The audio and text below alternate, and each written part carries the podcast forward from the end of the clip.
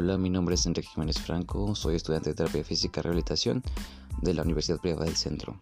Actualmente estoy cursando el noveno cuatrimestre de la licenciatura y esta es la materia de práctica clínica supervisada 5, a cargo de la licenciada Militza de Diocano. Eh, bueno, el día de hoy les hablaré un poco acerca de la historia clínica, del hacer una buena y correcta historia clínica. La historia clínica es uno de los documentos más importantes en la fisioterapia, dado que ella nos va a proporcionar datos relevantes del paciente, los cuales nos van a ayudar a que nuestro tratamiento sea exitoso. Y no solamente a eso, también nos puede ayudar a que si el paciente necesita algún otro tipo de ayuda, nosotros inducirlo a algún otro profesionista, el cual nos va a ayudar trabajando en conjunto a que la mejora y el tratamiento del paciente sea mucho más eficaz. Eh, bueno, en la semana en las clases estuvimos analizando un caso clínico, eh, pero en el cual su historia clínica no era la, adecuada, ¿no? la correcta. No había un buen llenado de, su historia clínica. Faltaban muchas cosas en, ese, en su historia clínica, tales como tan solo desde sus datos personales que estaban incompletos. No tenía antecedentes personales patológicos ni los no patológicos mucho menos los antecedentes heredofamiliares. Estos antecedentes son este, de suma importancia. ¿Por qué? Porque nuestro tratamiento al aplicar algo y si tiene, por ejemplo, que tenga alguna cardiopatía y nosotros aplicamos electroestimulación cerca de la zona, entonces podemos dañarlo, ¿no? Podemos causarle un daño importante al paciente, en el peor de los casos hasta la muerte, ¿no? Entonces estos datos son de suma importancia y no debemos olvidarlos, agregarlos y desglosarlos de una manera adecuada. tenemos que hacer mención de todo esto, mencionar todas las enfermedades que sean posibles, ¿no? Tanto las, eh, las que pueden ser hereditarias y las que no. Si el paciente este, ya contiene alguna enfermedad y qué enfermedad es, eh, si está haciendo algún tratamiento, incluso si algún qué medicamentos está tomando el paciente. ¿Por qué? Porque alguna de nuestra, alguna cosa que nosotros apliquemos eh, puede tener un efecto sobre el medicamento, ¿no? Entonces puede causar daño. Eh, bueno, una correcta historia clínica debe llevar lo que son los datos personales del paciente, tales como su nombre, su fecha de nacimiento, su edad, el sexo, su domicilio, número de teléfono y entre otras cosas, ¿no? También hay que agregar lo que son este sus antecedentes heredofamiliares, como ya lo mencioné.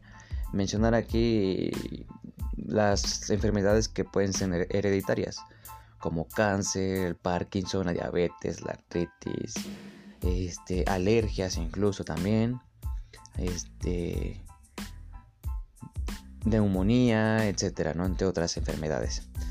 También debemos mencionar lo que son los antecedentes personales no patológicos. En esta vamos a, hacer mención a, sus hábitos, como por ejemplo la alimentación, si es buena, si es regular, si es mala, cuántas veces al día eh, y si come a sus horas, ¿no? También.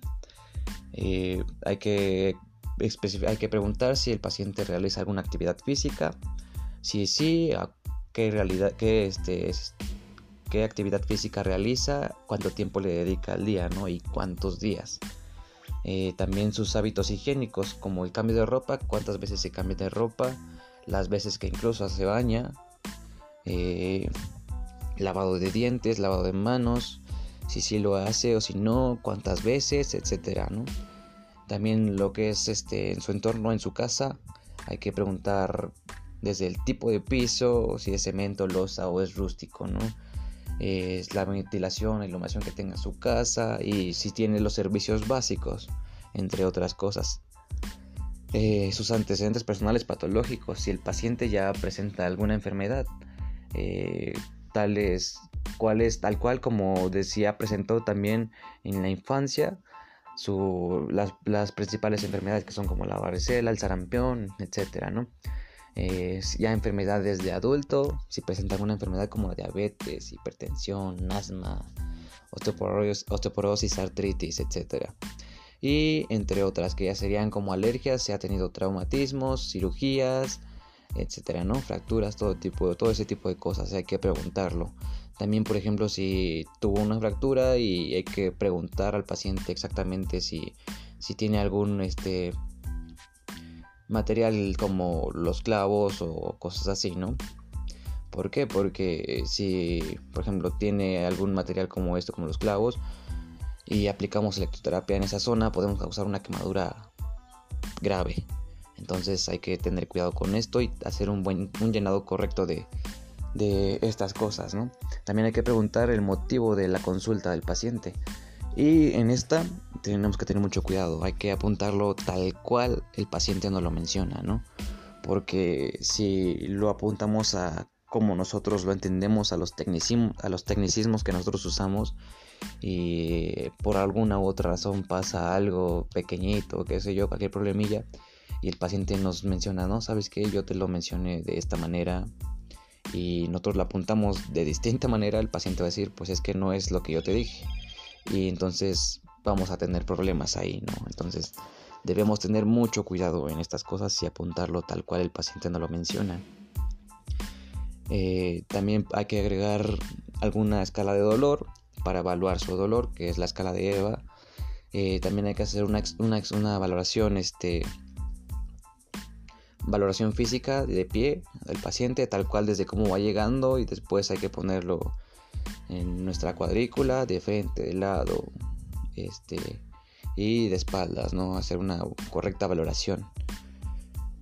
Eh, y creo que esto sería como lo más importante y esto sería parte, esto sería la, la correcta y la correcta este este, historia clínica, el correcto llenado de una historia clínica, el cual debemos especificar todo de una manera muy específica y en la mayoría de las cosas tal cual nos lo menciona el paciente, ¿no? Por lo ya mencionado.